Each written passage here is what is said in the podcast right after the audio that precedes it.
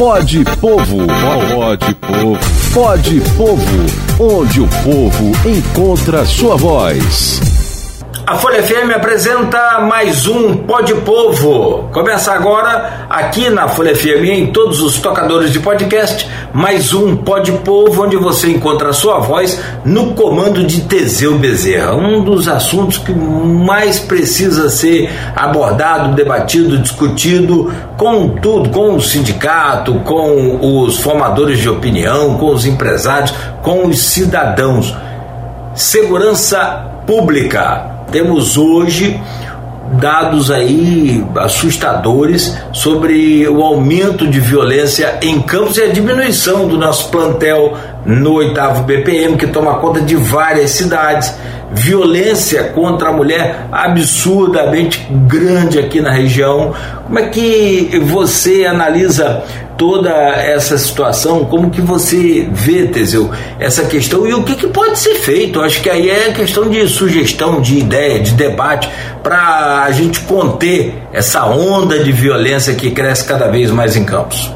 Bom dia, bem-vindo, meu caro Teseu. Bom dia, Cláudio. Bom dia a todos os ouvintes nossa Folha FM, nosso Pó de Povo aqui mais uma vez. A gente falando de um assunto que interessa muito ao povo campista, né? Que é a, a nosso, essa questão da violência. Né? Cidade de Campos que tem essa, essa característica de, apesar de ser uma grande cidade, é uma cidade também interiorana, que as pessoas ainda andam muito na rua, ainda usam muito bicicleta para se locomover e conseguem ali é, ter uma certa tranquilidade para andar nas ruas, né? Porém, isso tem mudado nos últimos tempos. Né? A gente tem percebido um pessoal mais apreensivo, essa questão da violência urbana aumentando. E os dados eles mostram isso, né?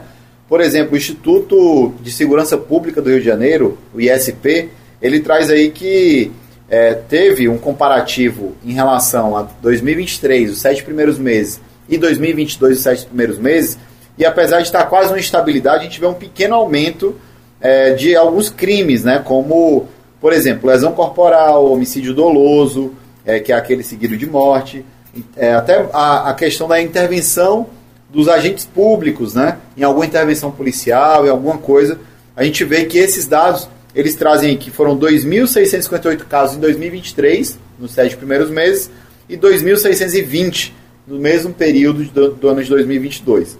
Então, a gente tem também outros dados que são impactantes, né? Por exemplo, crimes de ameaça. Só no ano de 2023, nesses sete primeiros meses, foram 1.022 crimes de ameaças nas duas delegacias registraram aqui de Campos.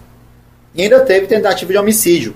83 ocorrências, é um número muito alto de tentativa de homicídio para uma cidade do tamanho da nossa, e principalmente a gente compara é, com outras cidades do país, isso dá uma preocupação muito grande. Né? E essa violência não é a violência do dia a dia somente.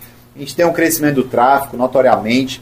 Infelizmente, a gente vê é, a própria milícia chegando aqui em Campos. E todos esses dados que a gente vai vendo nos jornais, nas notícias, eles nos deixam muito preocupados, porque a gente que, é, que mora aqui em Campos há muito tempo e que, enfim, vive na cidade e tinha pelo menos essa tranquilidade, né? Para os nossos filhos poderem andar na rua também com tranquilidade, a gente poder se locomover com tranquilidade, a gente tem perdido, infelizmente, um pouco essa, essa tranquilidade, tem tido muito mais preocupado com essa questão da violência. Né? E não é um problema somente de segurança pública, né? é um pro problema muito mais amplo. Vou elencar aqui três, três elementos, três situações baixa escolarização, baixa capacitação dos profissionais, desses jovens e a disparidade social. Você concorda? Concordo, concordo demais, Cláudio. Infelizmente, a falta de oportunidade. Aí é o ponto central. Se as pessoas não têm oportunidades é, para ter um emprego digno, uma escola digna, uma, uma, uma forma digna, uma vida digna, né? a pessoa conseguir realmente é, ter ali um futuro, ela olhar para frente e ver, não, eu vou trabalhar, eu vou conseguir ter minha carteira assinada, eu vou conseguir ter o meu comércio, vou ser empreendedor, vou conseguir trabalhar em algum lugar. É, as pessoas, se elas não têm esse horizonte, elas deixam, elas ficam suscetíveis a, no momento em que aparece uma oportunidade para o mal, elas ficam muito mais suscetíveis a estar indo para o caminho do mal, para o caminho do tráfico, o caminho da violência, o caminho do roubo, enfim. é, esse, essa avaliação ela, ela é muito bem demonstrada, né? Quando os indicadores sociais eles estão melhores, a gente tem também uma redução dessa violência. E aqui em Campos, por exemplo, a gente tem mais de 200 mil beneficiados nos programas do governo federal. O que, que isso quer dizer? Mas são mais de 2 mil pessoas cadastradas. Das quase 500, em torno de 500 mil pessoas que tem na nossa cidade de Campos, 200 mil não têm uma condição mínima digna e são atendidas pelos programas sociais do governo federal. Então isso é extremamente preocupante e isso facilita para que a violência ela ocorra com mais frequência. Então o povo quer o quê? Quer uma escola lá no bairro que ele mora para estar tá estudando, os filhos estarem estudando, a creche estar tá funcionando, a, as pessoas terem um curso técnico, as pessoas terem a certeza que vão entrar na faculdade, quando terminarem não vão estar na fila do desemprego, terem a oportunidade de trabalhar. Então a gente é, é, percebe que essa estrutura não está bem montada em Campos Goitacazes ainda. E é por isso que a gente traz aqui essas reflexões que não é somente um problema, a violência urbana não é somente um problema de polícia, ela é um problema social, ela é um problema de uma magnitude bem maior. Então tivemos toda a campanha de armamento que foi feita nos últimos tempos, isso não reduziu os índices de criminalidade. É, e outra, quem podia acessar as armas eram as pessoas mais ricas. É 10 mil reais para você conseguir uma arma, uma licença de uma arma e uma arma. Então a população, de uma forma geral, não vai ter acesso a isso. Quem vai ter são os ricos. Ou até mesmo os bandidos. A gente viu muita gente que se dizia colecionadora e que vendia, por exemplo, para traficantes as suas armas. Então, isso aí está nas reportagens dos jornais e a gente viu isso acontecer aos montes nos últimos anos. Então, é, temos que combater é, a questão do desemprego, temos que combater toda essa questão social e assim a gente vai conseguir de fato também reduzir a violência. Por fim, tem uma PEC, um plano, um programa de emenda, um projeto de emenda constitucional rodando no Congresso Nacional, que inclusive é, dele, é, tem uma delegada do Goiás, que é deputada federal do PT, que é a relatora desse projeto de lei, né, desse projeto de emenda constitucional, onde ele vai regrar como a guarda municipal ela tem que funcionar.